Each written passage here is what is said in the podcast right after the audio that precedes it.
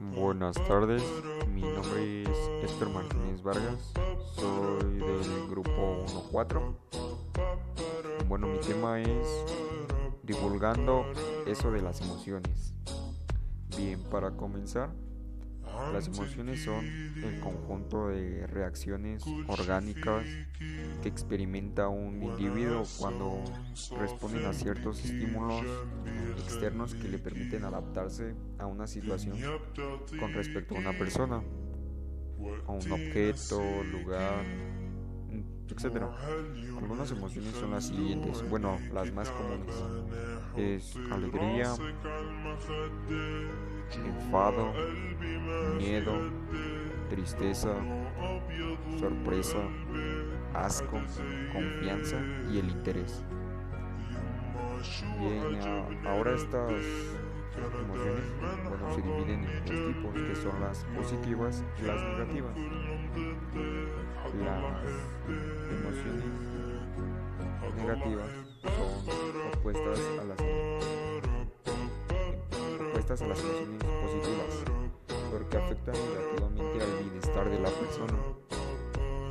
También se conoce como, de otra manera se, podría llamar, tóxicas. Suelen provocar el deseo de evitarlas o evadirlas. O la tristeza son algunos ejemplos. Bien, ahora las positivas serían bueno, también se le conocen como saludables porque afectan positivamente al bienestar del individuo que la siente, favorecen la manera de pensar, de razonar y de actuar de las personas. Bien, esos serían los dos tipos de emociones, las positivas y las negativas. Bien, ahora muchas veces nosotros reaccionamos. En algunas ocasiones no muy adecuadamente. Ya sea entre una situación, un problema o algo, muchas veces en vez de hablarlo llegan a otras maneras de intentar arreglarlo, ya sea con golpes o algo así, simplemente por el enojo, se exaltan se dejan llevar y eso está eso es mal está mal porque debemos de conversar para intentar arreglar, arreglar algo debemos de conversar. Siempre se puede llegar a una a un trato para estar bien. No, si, no siempre es estar no me hizo enojar o esto me dijo algo, voy y lo golpeo, sino que primero hablan, conversan y ya, de ahí, de ahí pueden arreglar algo sin necesidad de estar llegando a los golpes. Bien, bueno, yo recomiendo algunas formas de controlar las emociones. Porque, bueno, me ha ayudado a mí en lo personal. Porque luego muchas veces actúo de manera incorrecta. Ya sea con cualquier persona, con mis papás, amigos, vecinos o así. Porque incluso hasta con mi, no sé, un ejemplo, con mi, con mis papás, no sé, te llegan a regañar, me llegan a regañar por algo y yo les contesto cuando no debería ser así. O sea, yo debo de hacer caso. No, pues me regañaron. ¿Por qué? Por esto y por el otro. Porque no hice esto. Ah, entonces ya, o sea, es pensar las cosas que tú estás haciendo y reflexionar. Porque muchas veces nosotros, o sea, decimos y no pensamos. O sea, y es primero pensar y luego actuar de manera correcta. Bueno, estas son algunas formas. Yo, no sé, le pongo, por ejemplo, así este nombre, sería Entiende tus emociones. Esto a lo que me refiero es que te tomes un tiempo libre, no sé, 30 minutos, 20 minutos, incluso una hora del tiempo que tú consideres para reflexionar sobre lo que sientes respecto a algo o respecto a una persona otra sería hacer ejercicio físico. Esto te ayuda a aliviar el estrés, liberar tensiones que puedan provocarnos situaciones frustrantes. Ya sea, también aquí puedes liberar el enojo o también sería practicar algún deporte. No sé, el fútbol, básquetbol, ahí puedes, pues sí, desahogarte, sacar todo lo que, sacar todas tus emociones, liberarlas ahí jugando, porque te relajas y se te pasa. En cambio, si tú no, si tú sigues con el enojo y más estás ahí más enojado y te vas enojando más, puedes llegar a provocar más conflicto, un conflicto más grave de lo que ya es.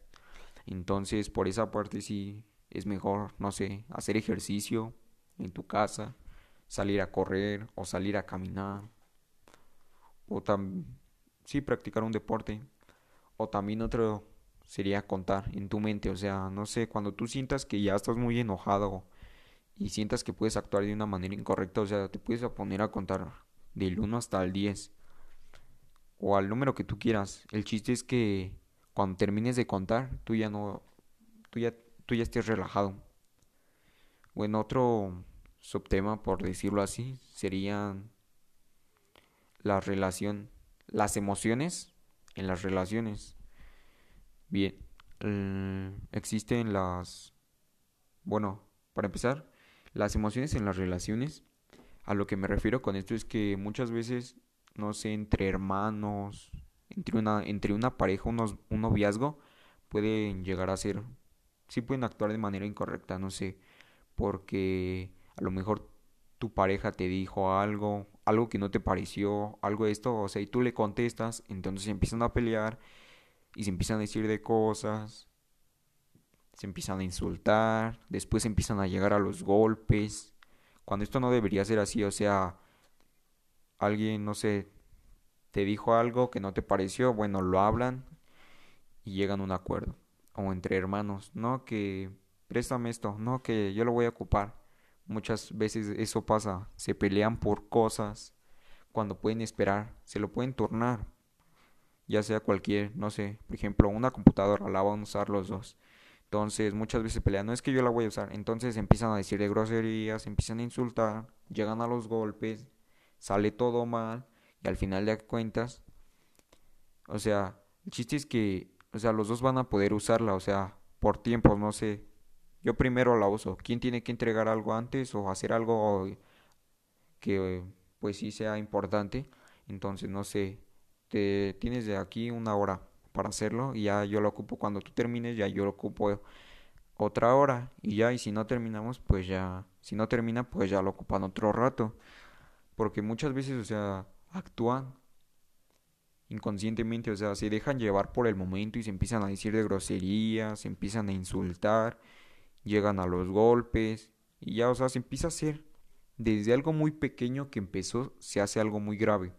Entonces ahí es donde uno, uno está mal.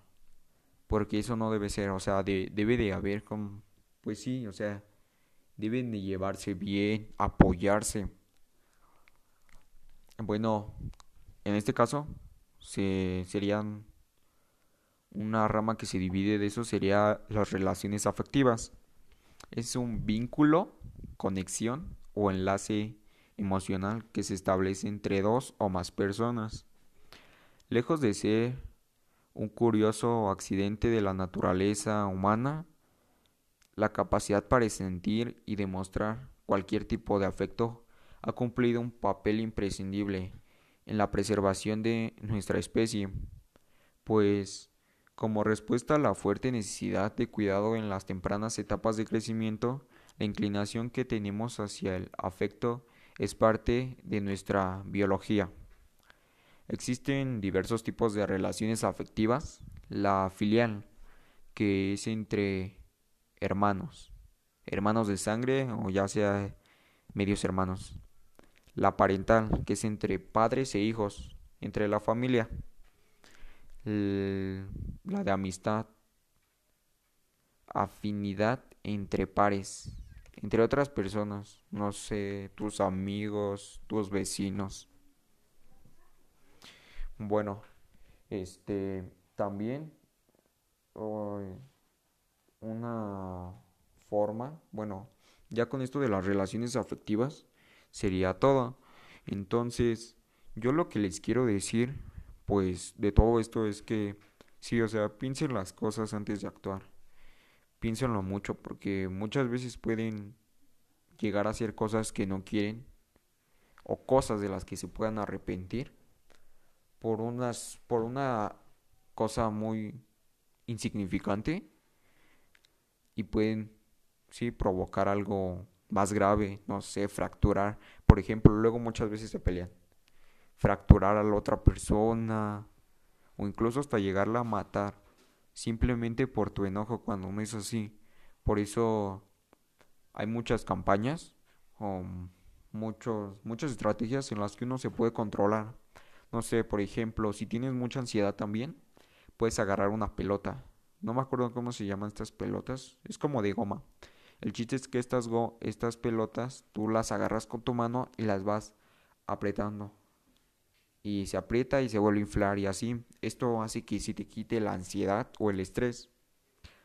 Otra también sería, no sé si estás muy triste, muy sentimental o algo así, sacar todo eso. O sea, si tú tienes ganas de llorar, tú tienes, no sabes cómo expresarlo, saca lo que tienes dentro, sácalo, porque no te hace bien. Muchas veces uno piensa que guardándoselas, lo que siente, no contándolo, es mejor, pero en realidad estás equivocado porque te haces más daño. Tú te lo guardas, sigues con eso, no lo puedes sacar, te empiezas a poner más mal, le tomas mucha importancia, ya no haces, ya no pones atención en lo que deberías, ya no estás en lo que deberías, haces otras cosas. O sea, en serio, si se sienten muy tristes o cosas así, o sea, sacarlo, llorar o, o contárselo a alguien de alguien de bastante confianza que tengan cerca.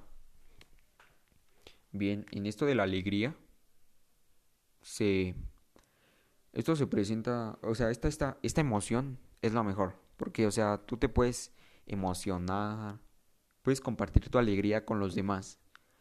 Estás bien, hace sentir bien a los demás y así. El miedo, cuando uno siente miedo, esta es otra emoción. Bueno, cuando uno siente miedo, en esta emoción sí es como que más les puede llegar a pasar algo porque, no sé, por ejemplo, le tienen miedo a algo, algo que ni siquiera existe. Muchos dicen es que le tengo miedo a los muertos, o sea, no es que le tengan mi, bueno, sí le tienen miedo, pero no no deberían. Como dicen, hay que tenerle más miedo a los vivos que a los muertos. Un muerto ya no te puede hacer nada. Para empezar, desde mi perspectiva, no existen, bueno, no los puedes ver ya ya no te pueden hacer nada. Entonces, en eso sí estaría, pues sí, como que tratarlo.